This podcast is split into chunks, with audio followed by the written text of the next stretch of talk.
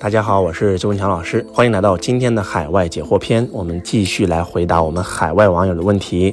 周老师，请问中国的播商跟马来西亚的直播有什么不一样？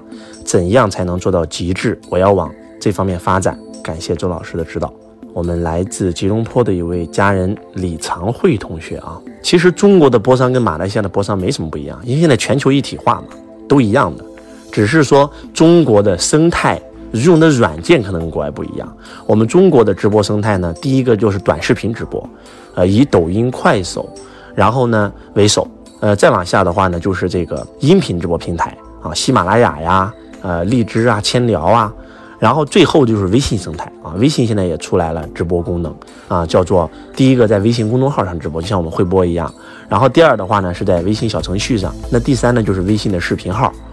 那这三个生态，其实在国外，我相信一定也有对应的软件。比如说，抖音在海外也非常非常强大呀，对不对？叫 TikTok 是吧？那你可以在 TikTok 上直播啊。啊，那微信可能在海外上，我不知道有没有视频号啊，这个我不太了解。就是我说的国外的这些生态软件，那你可以用。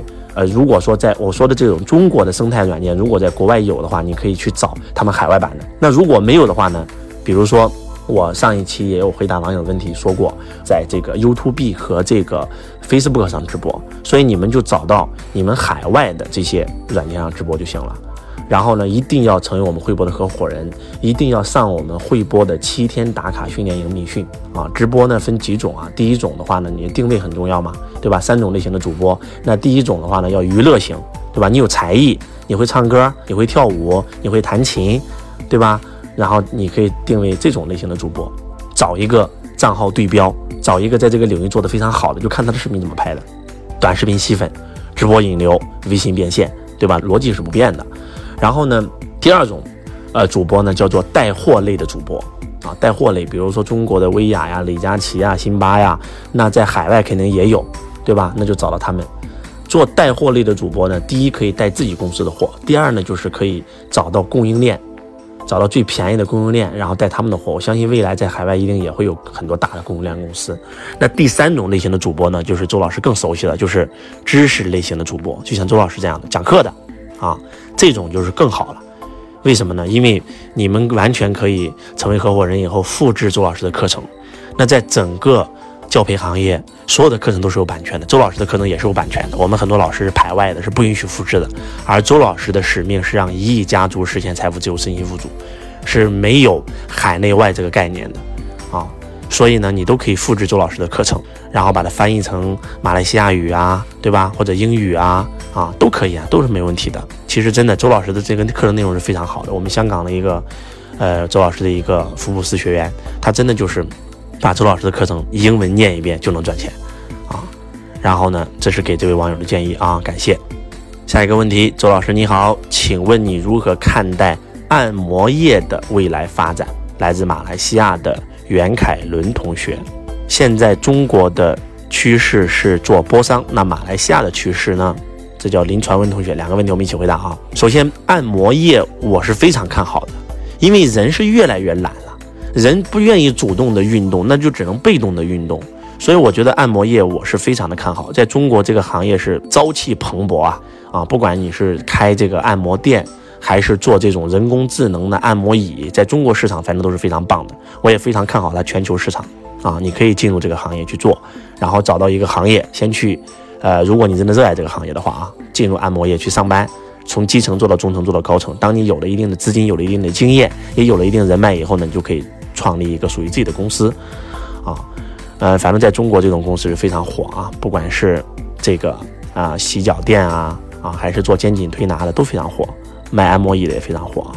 中国的趋势是做播商，马来西亚的趋势是什么？其实，呃，马来西亚的趋势也是做播商，为什么呢？因为现在整个全球是一体化了。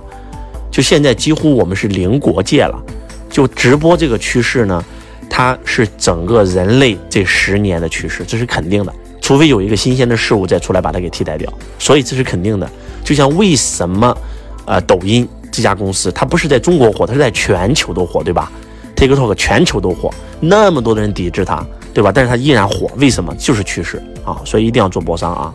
还是那句话，做波商不是让你换行业。你以前是卖水杯的，在做商时代，你是把水杯放到你店里卖；在行商时代，你是拿出去找个业务员帮你推销，对吧？在电商时代，放到互联网上卖；在微商时代，放到微信里卖。那在波商时代，一定放到直播间卖，仅此而已。我们下一个问题，周老师，如果我身边有负能量的家人或者朋友，请问周老师，我要如何才能让他们变成正能量的人？第一，泥菩萨过江，自身难保；第二，自渡者方可渡人。你不要想把他们变成正能量，你要先把自己变成正能量，而且你要能够有资格守恒自己的能量，你才有资格去帮助他们。如果你做不到，远离，能听懂吗？朋友远离，家人远离，对吧？比如说我在老家，我们河南全是负能量的朋友，我就直接去深圳了。我父母也负能量，我就去了去深圳了，然后白手起家，从穷光蛋到实现财富自由，到在深圳有房有车，然后我的能量已经守恒了。我才把我的父母从老家那个负能量的环境接到我身边，慢慢的影响他们，慢慢的我父母就正能量了。至于我的那些老家的朋友和亲戚，我慢慢影响，如果能影响就影响，如果不能影响的话，那就不影响。能听懂吗？在座各位，很多人就是犯了一个大忌啊，他自己能量都无法守恒的时候，他非要想法改变别人，这是不可能的。你们想象一下，在座各位，一滴水滴在海水里是什么水？海水。在污水里呢？污水，对吧？在清水里呢？清水。你就是一滴水。你是不可能影响大环境的，你只能够想让自己正能量，你就进入一个正能量的环境，对吧？然后呢，慢慢的去把那些你想拯救的家人可以带过来，然后慢慢的他们也正能量了，能听懂吗？在座各位，所以人类最大的智慧不是象棋，是围棋。什么是围棋啊？对不对？那肯定是集中优势兵力，集中敌人十倍、百倍的优势兵力来去歼灭敌人吗，这才是核心啊！所以。记住，一个人是不可能影响一群人的，一定是一群人影响一个人，啊，所以如果你能听懂的话，你就明白该怎么做了啊。呃，周老师一直不明白，为什么一旦有点储蓄了，总会有情况发生，而且一直达不到自己要求的财富。在三月份网上偶尔认识了周文强老师，通过周老师，我才真真正正的知道了如何运用内心的力量。我有一个问题想问周老师：从十三岁到现在做了十七份工作，啊，超过四个城市工作，也在新加坡工作很多年。去年五月份跟朋友一起创业，后来沟通不了了，解散了。九月份又重新创立自己的公司。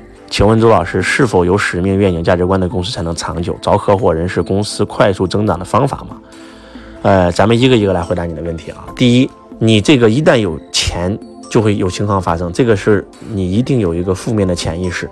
就是你小的时候，你的父母或者说你的老师、你的朋友不经意给你输入的一个负面的潜意识，比如说，叫做呃有钱就变坏呀，或者说呃钱要花在刀刃上啊等等，就你的负面潜意识必须要抽离出来。你可以看《秘密吸引力法则》那个书籍，可以跟着周老师修行。你只有内在潜意识改变了，这件事就不会发生了。然后第二就是，呃，一个公司没有使命、愿景、价值观，确实是很难长久的。所以你必须要找到你的使命、愿景、价值观。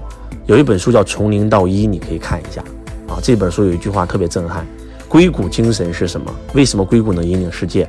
硅谷人是因为要创新，所以成功了。而我们很多人是因为想成功，所以去创新。你一定要找到自己的使命。你做这件事，就像周老师现在此时此刻做的事一样。我是想让一亿家族实现财富自由、身心富足。我想帮助曾经跟我一样的人，是这份使命，这个这个愿力很强大。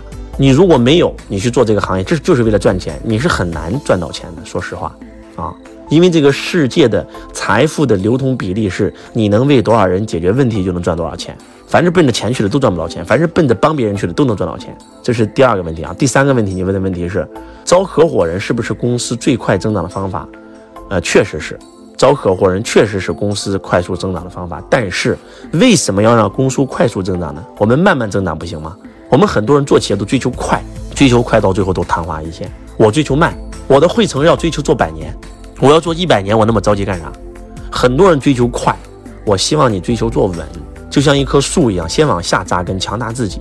当你自己不强大的时候，只追求外力，拔苗助长，那不死得更快吗？对吧？如果说有合适的人才进入公司，咱可以给他股份。对吧？或者说，咱有一个人确实全力以赴想跟咱一起干这个事儿，他可以提供资金，咱刚好缺资金，对吧？他刚好有资源，咱刚好缺他就有的资源，咱可以让他成为合伙人。但是，一味着追求公司的营业额而去招合伙人，为了招合伙人而招合伙人，我是不建议的，因为这样的公司是特别容易出问题，真的。往往我们出问题就是出在招合伙人身上，包括你的那家公司不是也是跟合伙人创业沟通不了，所以解散了吗？所以希望今天周老师的分享能够帮助你们，感恩我们所有海外的家人。我是周文强老师，我爱你如同爱自己。